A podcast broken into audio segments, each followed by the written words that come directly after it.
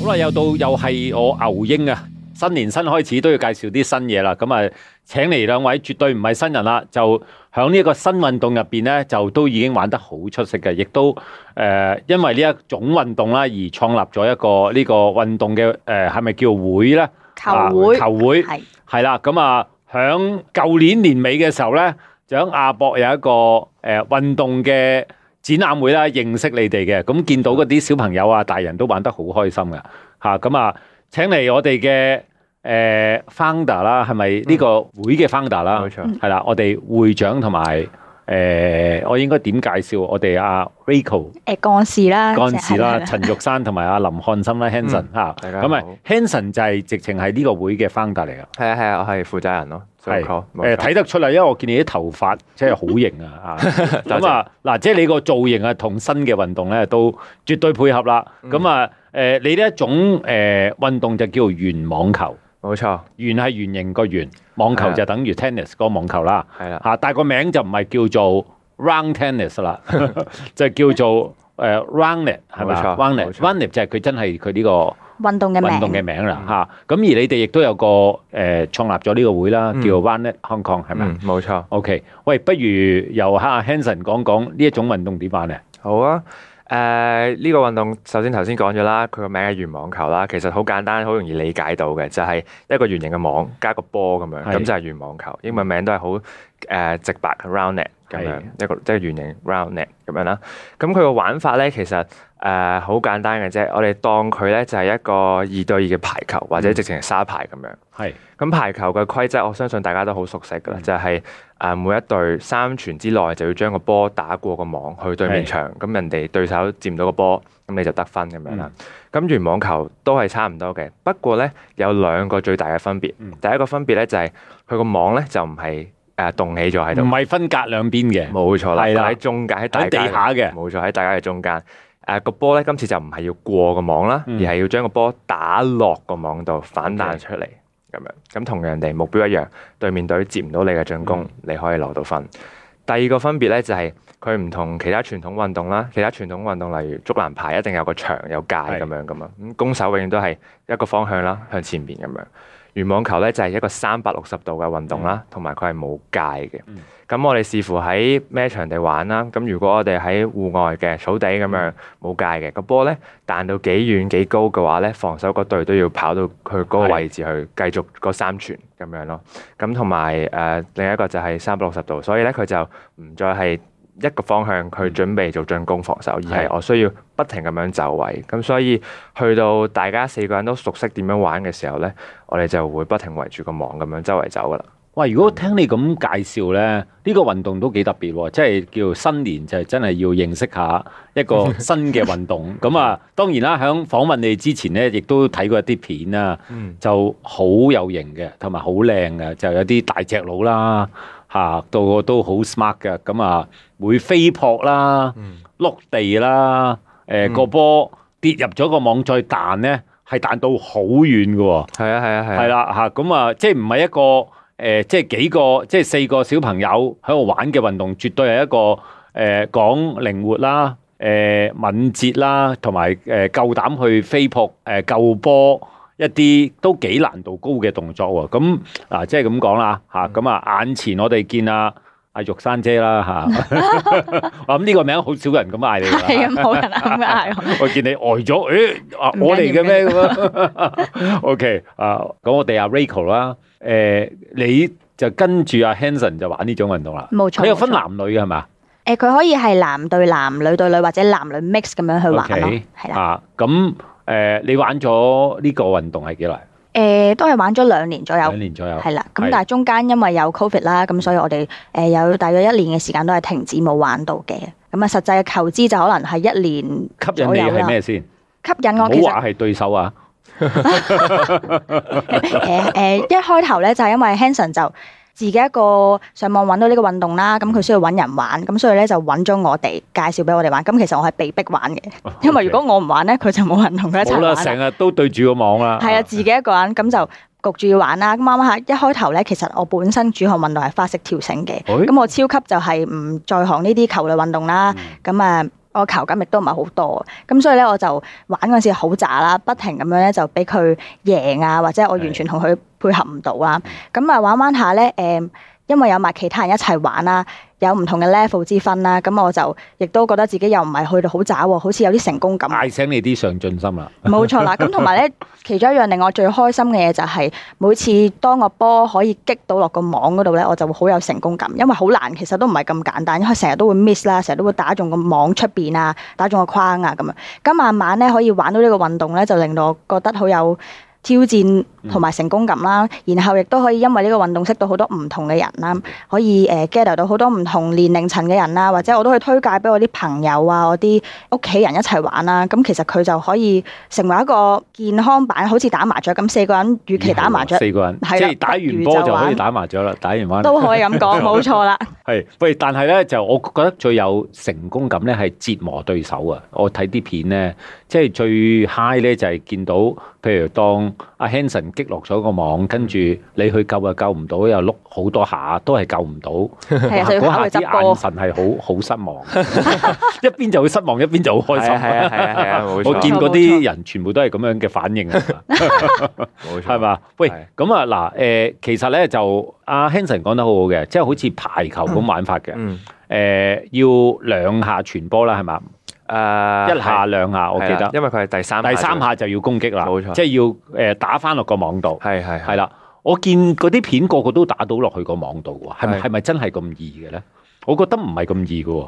拍片就可以好多 tick，係 啦係啊 ，OK 學難精咯，可以話啊，即係比我哋一個正式嘅排球仲難，我覺得，因為排球就打過個網，但係你要誒、第三傳要擊落個網嗰嗰下，要有啲準程度啊。誒呃係冇錯，不過誒又咁講誒，因為其實誒羽網球呢個運動咧，入邊都有好多其他球類運動各自各少少嘅要素喺入嗯邊嘅，咁、所以誒、我哋嘅經驗就係、當我哋例如教一個可能排球員咁樣係舉個例，其實佢哋好快就可以掌握到呢個運動係點樣 玩。但係跳繩運動員咧啊跳繩嘅話就可能佢呃誒呢個靈活度會好強 咯， ，OK 係啦咁樣。啊救波好叻啦，係啦，你可以係啦咁講誒咁樣。咁所以就如果佢本身有玩開球類運動嘅話，其實佢玩完網球咧，佢一定會有少少元素咧可以轉換落嚟羽網球呢個項目度。嗱，我想問嗰個波係誒唔係一個硬嘅波嚟㗎，係一個 soft 係一啊個冇錯打落一唔個海痛嘅，海綿嘅物體咁樣㗎，誒哦唔 exactly 係。有冇去到咁輕？冇去到咁輕，係啦，但係佢即係一個皮咁樣嘅，但係都係一個輕好腍腍嘅波嚟嘅，係咁樣咯。嚇咁啊！但係就足夠，即係佢唔會彈跳得好快㗎。係嘛誒，視乎你打個俾幾多力落波去係啦嘅力度咯。 OK 咁樣咁你見到睇頭先你話睇片，你個波彈到好遠好高，咁係啊，就真係我我個角度嗰個我問睇題睇下冇諗過，咦？點解可以彈到咁遠嘅咧？咁嗯哇！嗰啲誒我哋嘅西洋人就係咁衝過 去救係啊波，但係救到唔知點解佢又可以剔翻翻去落翻個網度係啊係啊，係實因為質佢哋上夠大嘅力喎。，學你所講係因為拍 video。 都係都係都係。啊，我就哇，我話誒、都幾難喎。但係香港有幾多誒、一啲嘅有冇公開賽或者有冇比賽去玩呢樣嘢？誒、呃有㗎，啊上年二零二二年嘅時候，年中我哋搞咗一個公開賽啦。係咁誒嚟緊今年二三年咧，我哋都會計劃再舉辦可能一至兩個比賽，嗯，因為同時間我哋都要準備嚟緊九月嘅一個亞洲杯嘅比賽。哦，亞洲杯真係有外國嘅，係啦，係啦，嗯啊冇 OK 錯，同其他亞洲國家咁樣咯，咁所以我哋都要搞一個比賽係 for 我哋選拔啦。嗱，我而家我突然間我反而咧，我對呢個原網球嘅好奇心撳低佢先，我反而對阿 Hanson 你個好奇心好大喎。誒點解咧？誒你你你你你點樣去去去搞到個亞洲杯嘅咧？即係自己上網去 search。哦，誒、 其實就因為個運動個發展其實都誒喺亞洲嚟講咧，佢都算好新嘅，係可能係大概有三三最漲都係四年歷史。咁你都要邀請到啲外國選手過嚟㗎。誒、我哋個 plan 就係咧，唔同嘅亞洲地方或者國家啦，咁樣咁我哋就嚟緊九月會去印尼嘅巴黎， O K，係啦，咁就去第一次亞洲嘅 Asia Cup 咁樣。你去誒、呃為香港遠征啦。係咪希望可以啦。如果我都可以入選到呢個香港代表嘅話，哦都要，即係要選香拔㗎港已經要選拔㗎啦。要啊，因為點樣選拔？誒先？我哋就要搞一個比賽，係一個選拔賽嚟嘅 OK 咁樣，咁就大家報名參加。咁一你隊幾多人啊？雖然誒話兩個打啫，有後備㗎嘛，係嘛？我哋個計劃就係大家兩個人一 pair 啦，咁樣係啊去參賽。咁我哋個比賽嘅頭十個人啦嗯，咁我哋就一定係入選到嗰個代表隊，男女都係嗯嘅。我哋十男十女係咁樣。咁誒，跟住之後就係一樣啦，去巴黎打比賽係咁樣咯。一場係幾多分嘅？一場係十五或者廿一分， OK 或者係即係佢佢個比賽 format 咧，就係取決於我哋嗰個比賽當日嗰個流程時間。係啦係啦，嗯冇錯。咁但係同排球大致上都係一樣。幾多個 round 嘅？有冇話分幾多回合㗎？誒，三盤兩勝啊可以係三盤兩勝，可以係五盤三勝，可以係一鋪過，即係一盤過都 OK 得，都係視乎個流程。如果咁樣聽落，可能係打一場即係叫做一 round 嘅波咧，可以打好耐喎，嗯係嘛？嗯廿一分，哇！個體力體能係咪都要好緊要咧？係啊，你再視乎翻你係一個全日嘅係啦比賽嘅話。喂，如果去到正式一個比賽咧，個場地個地下係咩地下嚟㗎？大多數都係草地，係啊我見啲 video 多外數都國係就草地係啦，咁但係嘛係香港因為草地嗰、個、呃、供應就冇咁冇咁多啦，咁所以我哋都可能係揾一啲禮堂嘅地下木板地啦，或者係、即係街地咁嘅地下都 OK 噶啦。最緊要係有個範圍俾我哋打咯。誒、沙灘都係一個好嘅建議嚟㗎，係嘛？冇錯，但係要揾一啲唔係誒康文署嘅沙灘啦，因為康文署暫時未認可呢個運動，係咁所以就有啲難度嘅。如果要用佢哋嘅場地嚟係做比賽啊，嘅話，因為沙灘我就係知道，就算康文署嘅場地喺側邊有啲地方都唔係佢哋管理㗎嘛，係防沙網以外嘅側，邊係係啦啦係啦係啦係係可因以為。我見有啲人帶狗落去，咁啊啱啱就喺嗰條線嗰度，係啊係誒係我大都唔過嚟啊咁 啊。。冇錯 係可以咁即係理咁解，咁講係，OK 啊。因為如果你要唔係喺個草地或者一啲可以跌嘅地方咧，誒、你可能冇玩得咁放，係咪？冇錯，冇錯。唔同嘅 technique 啦，或者係係啊，直情啦係個踢呢都唔同。但係如果當你正式係比賽喺草地嘅時候咧，你平時冇練過嗰啲咁嘅飛飛撲啊撲啊、救波啊，或者你個隊友知道誒、呃 Hanson 撲完之後嗰個波，我要傳翻去個網度，要有一個默契噶嘛，係嘛、嗯嗯嚇、即係呢啲嘅技術未必學到喎。誒係啊，誒同埋外國嘅話，就其中一個好出，即係都發展得好完善嘅國家係德國咯。咁嗯德 OK 國咧，佢都誒而家都好流行喺室內玩。喺出嚟，係啦，咁誒、呃可能佢哋個風氣，即係可能草地都未必有咁多，但係佢哋有好多體育館嘅類似嘅設施啦，咁、所以佢哋都好流行喺誒、呃、體育館入邊玩呢個 round 嚟嘅。即係你話如果喺歐洲佢要喺室內玩，我諗係因為個天氣問題啫。嗯啊嗯嗯即係都你有關話冰天雪地咁點走出去玩冇啊？錯嚇喂，我頭先聽阿 Hanson 講咧，誒有分 level 噶係嘛？嗯誒其實點樣點樣去 consider 自己係進一級或者原來退一級咧咁樣？ OK，誒呃佢、有一個標準嘅，咁大概我哋分五個 level 度啦，嗯咁、樣，咁 level five 即係最勁，我哋就真係係講緊放眼全世界，咁你就真係職業嘅選手嘅話係咧，就基本上你具備晒所有。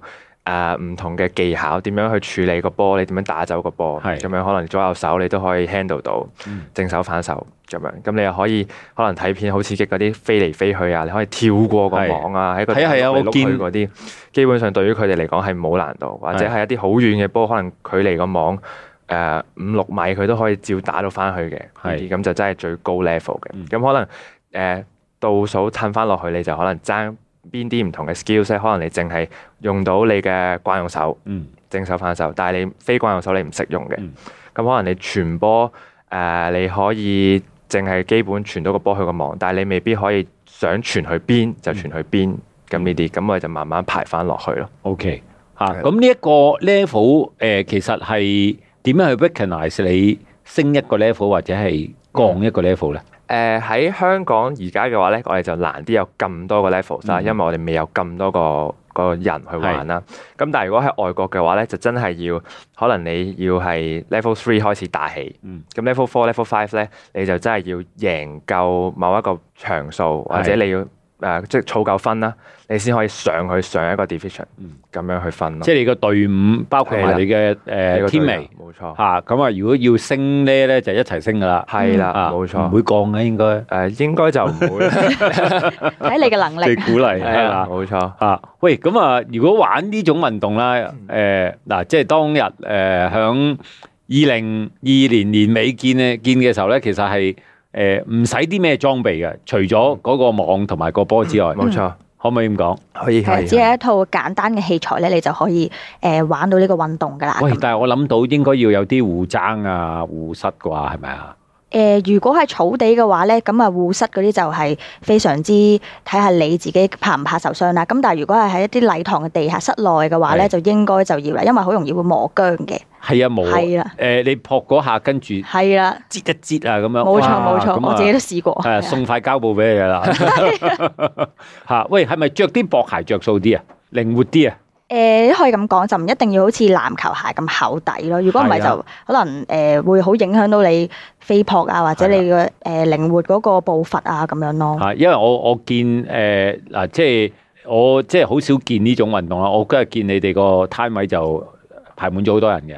啊，有時就係小朋友，有時就係大人。啊，其其實就咦，我話咩運動嚟嘅咧？我先頭以為係小朋友玩，但係有咁多大人喺度玩嘅咧，咁樣。嗯，嚇！咁啊我開頭都以為係跳彈床 嘅，唔好介意咁唔緊要講唔。但係見你哋玩，誒又得喎咁樣，係同埋好似有一啲都幾快上手係啊，係啊，啊！呃係嚇，啊就真係唔傳到波，係啊誒攻擊到對方咁樣嘅喎。係啊，嚇咁同埋有啲殺球都好似好有力 嘅喎。似似啊模似樣嗰啲係你哋隊員嚟㗎，唔係新學㗎。係嘛哦，哦誒、都唔係，應該有啲係可能佢本身有接觸開球類運動咧，係有 sense 佢好容易上手。誒，我見佢拍落個網，即係嗰個圓網嗰度咧，係直線射落去嗯射㗎落去喎。啊係啊 係嗯啊，嚇你即係夠膽其實就 O K 噶啦。係啦咁你準嘅話就可以彈好遠咯。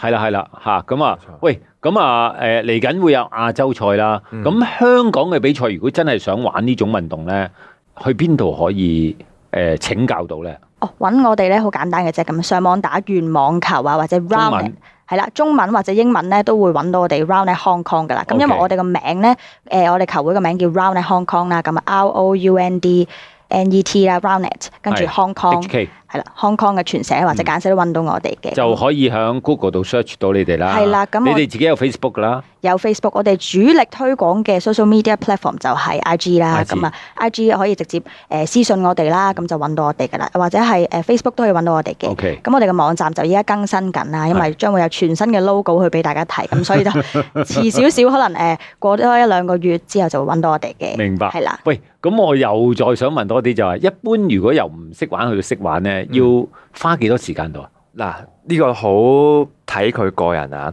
不過咧，誒以我哋嘅經驗咧，大概佢玩得密的話，即係可能因為我哋球會咧每個星期都會有兩次球聚嘅。 OK 咁樣。咁如果跟呢個進度，佢可能玩兩個月到，即係加埋都成十六次啦。係難學難精喎，係嘛？哦唔係唔係，易學啊醫學睇嘅下佢想個目標係係去點到樣邊？目標梗係比賽啦。要 去到比賽嘅話去，到比賽，諗兩三個月到啦，咁應該都可以做到一個好正常嘅誒攻守交換嘅兩係三個月到。咁如果你話誒學嘅，咁你一定即係可能一個月內你都一定冇問題㗎啦。 OK 甚至乎可能你本身有一啲球類嘅底子啊，嗯咁樣你都可以可能。有啲人可能係嚟玩第一二次就已經搞掂啦，我覺得係即係如果玩開可能手球啊、排球呢啲會着數啲嘅，誒係啊係咪咧冇錯冇啊錯，嚇足球冇乜着數嘅。誒足球都可以嘅，因為我哋咧呢個運動係誒、呃任何身體部分都得嘅。咁我哋直頭係有一啲球員咧係以前玩開誒、呃踢波啦，佢哋係可以用只腳嚟傳波，超級勁！